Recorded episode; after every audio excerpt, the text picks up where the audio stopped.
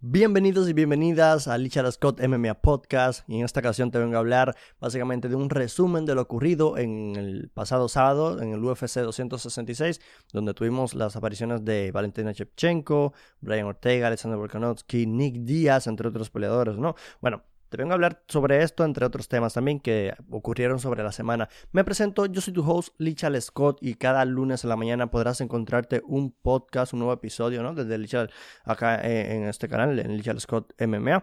Bueno, Iba a decir Delicious Scott Decision, pero eh, sí, antes se llamaba así. Ahora estamos haciendo un rebranding, un rebranding para que nuestro nombre pueda aparecer en todas las redes sociales, ya que el nombre anterior era muy largo y no cabía. Bueno, nada, el tema es el siguiente. Te voy a hablar de UFC 266, entre otros temas. Vamos a empezar con el tema de Alexander Volkanovski venciendo por decisión unánime a Brian Ortega. Fue una pelea de inicios a fin muy buena.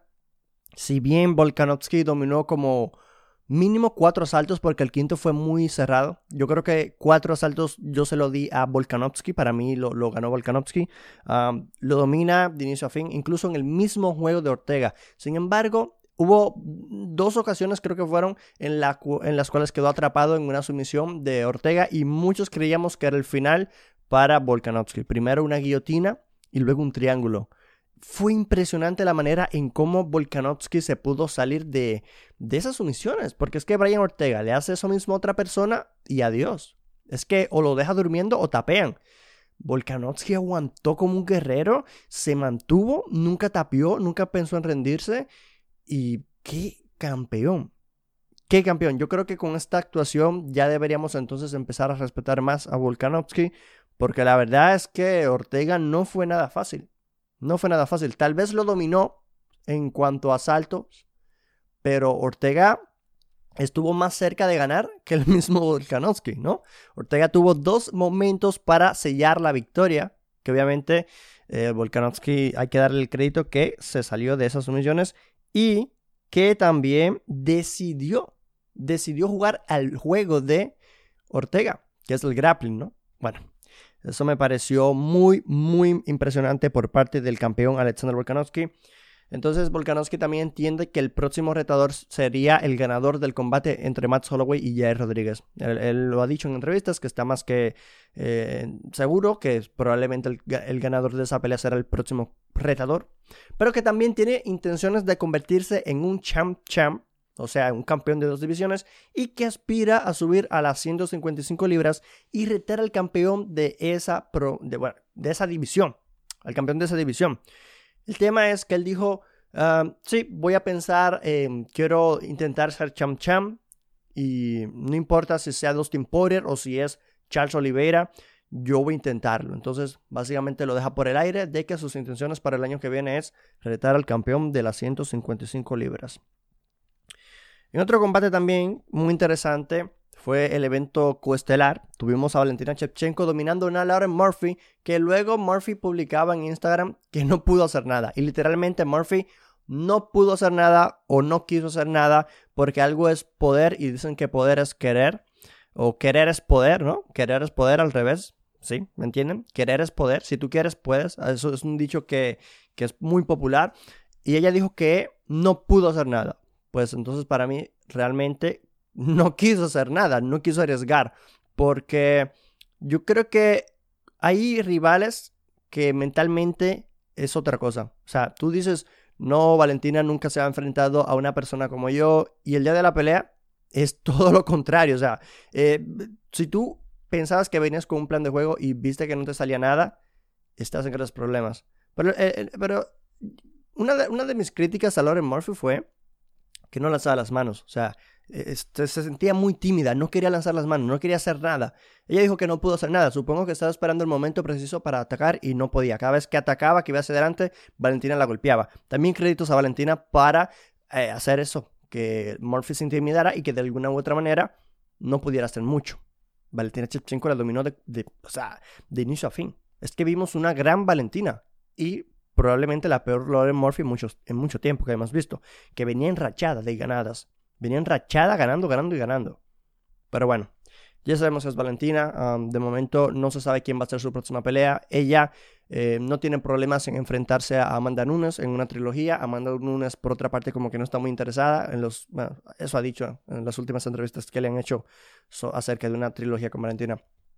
Eh, le preguntaron también a Valentina si que si pudiera bajar a la 115 y pelear en la 115. Ella dijo como que sí puede dar las 115 libras, pero que ahora mismo eso em, eh, tendría que básicamente hacer sacrificios y dejar de comer comida buena, que a ella le gusta comer mucha comida buena, dijo.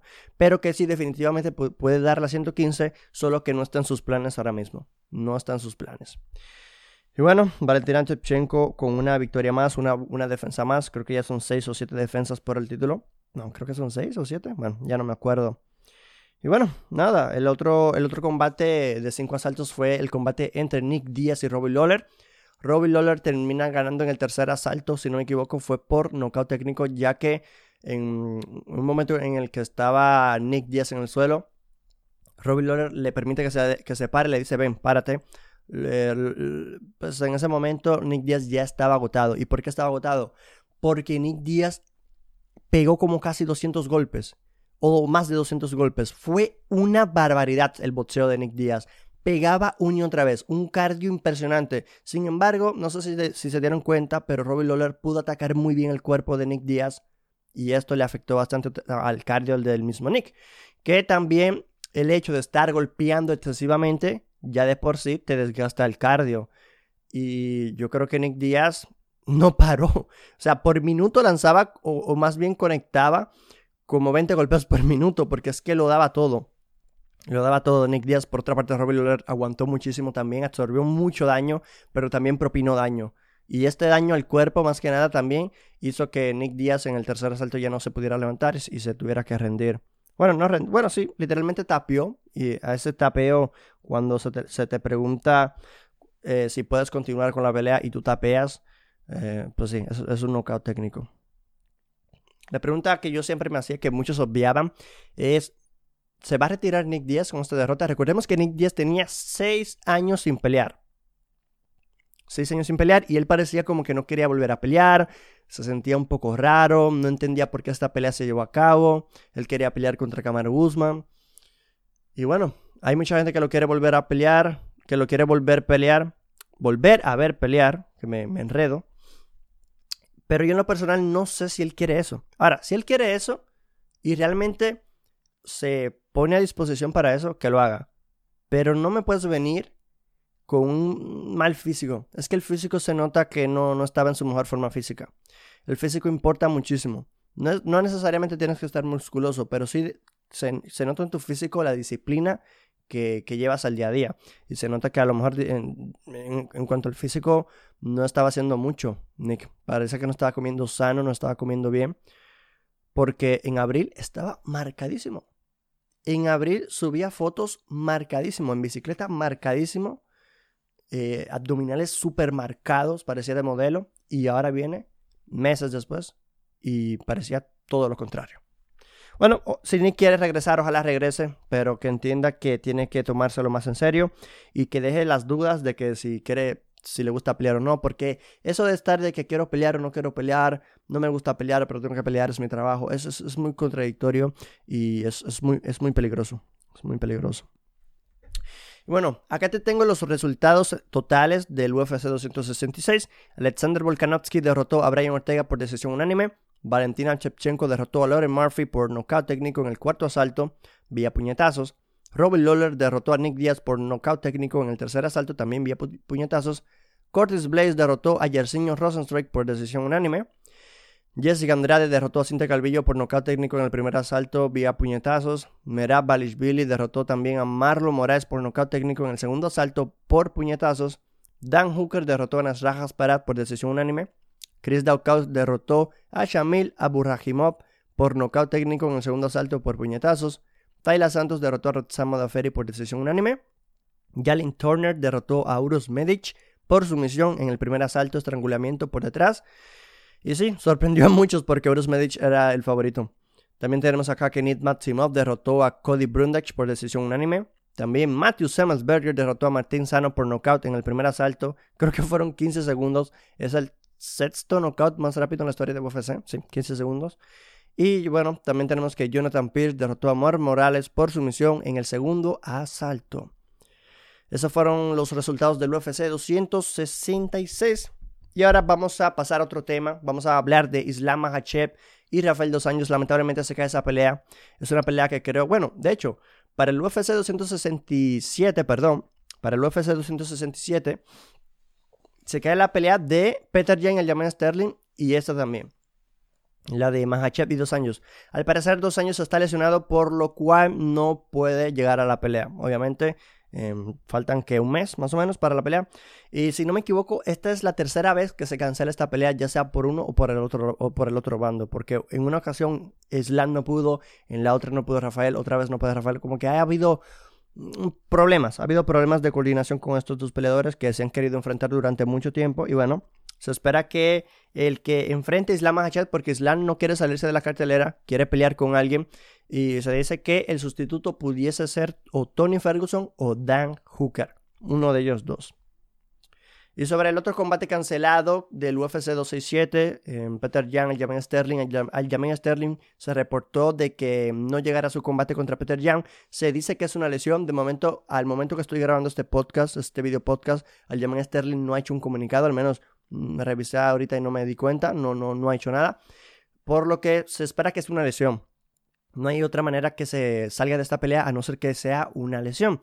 A mí se me hizo curioso que se haya terminado, eh, que, se haya que, se haya salido de la pelea. Y lo vi en la esquina de Meral Balishvili y también lo vi en el ringside con, con Shane Shelby. Estaba hablando con Shane Shelby, estaba en el ringside. Eh, el Sterling, por, por, si no lo saben, es el campeón peso gallo de UFC. Peter Jan es el ex campeón que van a tener, bueno, iban a tener una revancha. Peter Jan dice por su parte que él no quiere esperar a Sterling, que él quiere pelear con alguien que se merezca la pelea del, cinturón. Y bueno, parece ser que todo apunta para que esa pelea sea entre Peter Jan y Cory Sanhagen. Parece ser que Sanhagen puede ser el, que tome esa pelea por el cinturón. Bueno, se dice también, eh, mucha gente ha empezado a hablar de que esta pelea debería ser por un cinturón interino. Peter Jan contra Cory Sanhagen por un cinturón interino. Además también se descartaron ya oficialmente, bueno, no oficialmente, pero eh, los nombres de Rod Fong y José Aldo que también vienen en buena racha, porque los mismos eh, peleadores que te he mencionado, Rod Fong y José Aldo, en teoría van a enfrentarse, creo que en diciembre. En diciembre van a tener una pelea, así que descartemos esos nombres como posibles peleadores para enfrentar a, a Peter Jan. Y uno muy curioso uno muy curioso fue el de Sean O'Malley. Sean O'Malley salió en Twitter a decir, Peter Jam, denme a ese señor. Quiero, denme la pelea. Quiero pelear contra Peter Jam.